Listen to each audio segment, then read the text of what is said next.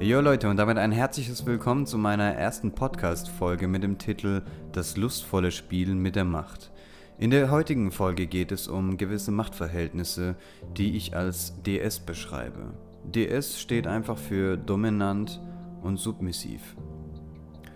DS beschreibt alles, was mit äh, unterschiedlichen Machtverhältnissen zu tun hat. Das bedeutet ein Part, der die dominante Rolle erfüllt und der andere natürlich, der sich führen lässt. Beim DS geht es prinzipiell darum, dass sich ein Part für bestimmte Zeit unterwirft und sich führen lässt. Das ganze Erlebnis nennt man dann Session. Wie läuft so eine Session ab? Es gibt in der Regel immer so ein bestimmtes Zeichen, äh, sagen wir ein Schmuckstück oder ein Ring, das diejenige, also die unterwürfige Person an sich trägt, um zu signalisieren, okay, ich bin bereit. Oder ich natürlich hole dann eine Augenbinde hervor oder bringe irgendwie eine Peitsche zum Vorschein, um zu zeigen, okay, ich möchte dich jetzt gleich in meinem Spielzimmer haben. Ich persönlich bevorzuge die Variante, dass sich die Frau knien vor mir befindet und ihre Handflächen oberhalb ihrer Brust ablegt. Diese Position hat zwei Effekte. Zum einen signalisiert sie mir damit, dass sie bereit ist, unterworfen zu werden, und zum anderen ist sie bereit dazu, sich schon mal auf das Spiel einzulassen oder sich Gedanken zu machen, ähm, um einfach runterzukommen. Ich überlege mir in der Zwischenzeit in Ruhe bestimmte Szenarien, die in mir etwas Gewisses auslesen könnten und etwas, was mich reizt zu tun. Das heißt, ich gehe das ganze Szenario in meinem Kopf schon mal durch, damit ich dann währenddessen nicht einfach planlos vor ihr stehe und zu viel in Gedanken vertieft bin, wenn ich mit ihr im, im Sexerlebnis bin. Wenn ich persönlich eine Frau vor mir kniend in Fesseln sehe, löst es ein unbeschreibliches Gefühl in mir aus. Ich, ich kann es nicht in Worte schreiben. Ich habe einfach so einen krassen Endorphinausschuss durch erstens dieses Machtverhältnis und zweitens durch diesen sexuellen Anreiz. Ich möchte einfach mit ihr verkehren. Und diese zwei Sachen in Kombination, die lösen ein Feuerwerk in mir aus. Das ist unbeschreiblich. Es ist schwer dabei, sich unter Kontrolle zu halten und sowas nicht anmerken zu lassen. Natürlich wird diese Frau auch schon erfahren, dass ich sie begehrenswert finde, aber nicht in dem Moment. In dem Moment bin ich trotzdem immer noch ruhig und gelassen, zumindest gebe ich mich so in diese Situation. Genau, wie sieht sowas jetzt aus? Also, stellt euch einfach mal vor, eine Frau ist kniend bei mir vor dem Bett, ähm, splitterfasernackt und hält ihre Hände überkreuzt an ihrer Brust und ähm, signalisiert mir einfach damit, hey, ich ich bin bereit, von dir geführt zu werden. Ich befehle ihr in dem Moment, sich ins Bett zu legen.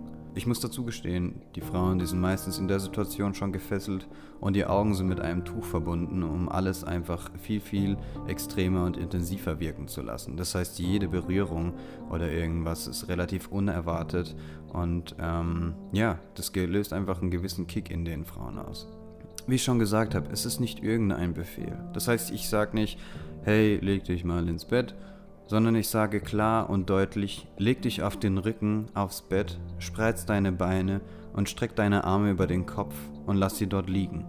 Also ich verteile Befehle, ähm, um der Sub einfach die Möglichkeit zu geben, also Sub ist im Prinzip die unterworfene Frau in diesem Moment, ihr zu helfen beim Abschalten, damit sie mir einfach meine Befehle befolgen kann. Sobald diese Person dann vor mir liegt, fange ich an, sie ganz langsam zu küssen und ihr mit einem warmen Hauch über den Hals äh, einfach ihre Lust zu steigern. So ein warmes Hauchen oder zum Beispiel ein, zum Beispiel ein Kneifen mit den Zähnen, also ein leichter, sanfter Biss, der trotzdem signalisiert, hey, guck mal, es wird hart zur Sache rangehen. Das kann schon sehr, was, was sehr Starkes sein für die Frau in dem Moment. Ich möchte in Vorhinein sagen, ich habe kein bestimmtes Schema, wie ich vorgehe. Das heißt nicht, dass ich Punkt für Punkt für Punkt abarbeite und sage, okay, nach diesem Szenario muss dieses eintreten. Ich möchte euch einfach nur zeigen, was in meiner Erfahrung ganz gut geholfen hat, um so ein bisschen das Lusterlebnis der Frau zu steigern. Und zwar fange ich ganz langsam an, sie begehrenswert zu küssen. Das heißt, ich küsse sie ganz normal an ihren Lippen. Ich äh, kneife mal ein bisschen rein. Also ich, ich beiße zum Beispiel auch ganz gerne, aber nur so ganz leicht, um einfach so ein, ja, keine Ahnung, ich kann es nicht beschreiben. Äh, einfach so ein, auf der unteren Lippe mal kurz knabbern. Dann gehe ich rüber zu ihrem Hals und arbeite mich dann ganz langsam nach unten über die Brust zu ihrer Taillengegend. Die Taille ist eine mega intensive Stelle. Wenn ihr da entlang haucht, oder vielleicht ganz zärtlich entlang küsst, kann das ein reizvolles Erlebnis für die Frau sein. Und wenn ich dann dabei sehe, wie sie anfängt, sich zu verbeugen und äh, noch ihr Stöhnen höre, dann ist auf jeden Fall was los bei mir. Dann kann ich mich sehr schwer unter Kontrolle halten. Genau, und in dem Moment fange ich auch schon selber an, so richtig krass hochzufahren, ähm, fange an, sie wirklich zu packen oder ähm, fange schon an, sie zu würgen. Und äh, ja, genau, viel tiefer möchte ich auch gar nicht ins Detail gehen. Ich möchte nur ganz grob, dass ihr wisst, okay, wie ist denn so ein Werdegang von so einer Session? Wenn dich das so ein bisschen neugierig macht und äh, dich die Neugier ge gepackt hat und du mal äh, was anderes mit deinem Partner praktizieren möchtest, dann red doch einfach mal mit ihm oder mit ihr. Geh einfach mal hin und sag, du Schatz, ähm, ich habe irgendwie, ja, ich habe irgendwie das Bedürfnis, solche Machtverhältnisse auch in unser Leben, äh, in unser Sexleben zu integrieren. Wenn ein Partner sagt, nee, du, davon halte ich gar nichts, was willst du jetzt mit so einer Scheiße? Dann klär einfach mal auf, was du jetzt zum Beispiel gelesen hast oder was dir jemand für einen Erfahrungsbericht mitgeteilt hat, um einfach mal zu sehen, guck mal, es muss gar nicht so schlimm sein, wie es immer dargestellt wird, sondern das hat durchaus ein reizendes Erlebnis für beide Seiten. Sprecht über eure Fantasien, eure Vorlieben und natürlich auch eure Ängste. Also BDSM verbinden nicht viele mit Wellnessurlaub, sondern haben meistens Ängste wie, ach Gott, komme ich da überhaupt noch lebend raus? Ja, natürlich kommst du da lebend raus. Aber es ist, die, es ist einfach die Angst und die Angst kann so viel zerstören werden im Sexerlebnis. Deswegen, ach genau, und was natürlich auch noch dazu gehört, ist eine sehr, sehr starke Vertrauensbasis. Das heißt, wenn deine Partnerin kein Vertrauen zu dir hat, also das heißt, wenn ihr euch relativ frisch kennenlernt und du dann gleich mit so einer extremen Variante einsteigst und sagst, ja du, ich möchte jetzt irgendwie verschiedene Machtverhältnisse aufkommen lassen, dann wäre das bestimmt kontraproduktiv für dich. Wenn du allerdings schon jemanden hast, mit dem du schon über Jahre zu tun hast oder weiß ich nicht, über ein halbes Jahr schon in Kontakt bist, ihr eine Sexbeziehung führt oder irgendwas, dann natürlich könnt ihr es doch mal gerne einbringen. Es kann durchaus mal ein abwechslungsreiches Erlebnis sein für euch. Was Fifty Shades of Grey so ein bisschen mit sich gebracht hat, ist so dieses Code Word Thema. Das heißt das Ampelsystem. Sobald sie die gelbe Stufe erwähnt oder rot ausspricht, ist es dann so eine kritische Zone.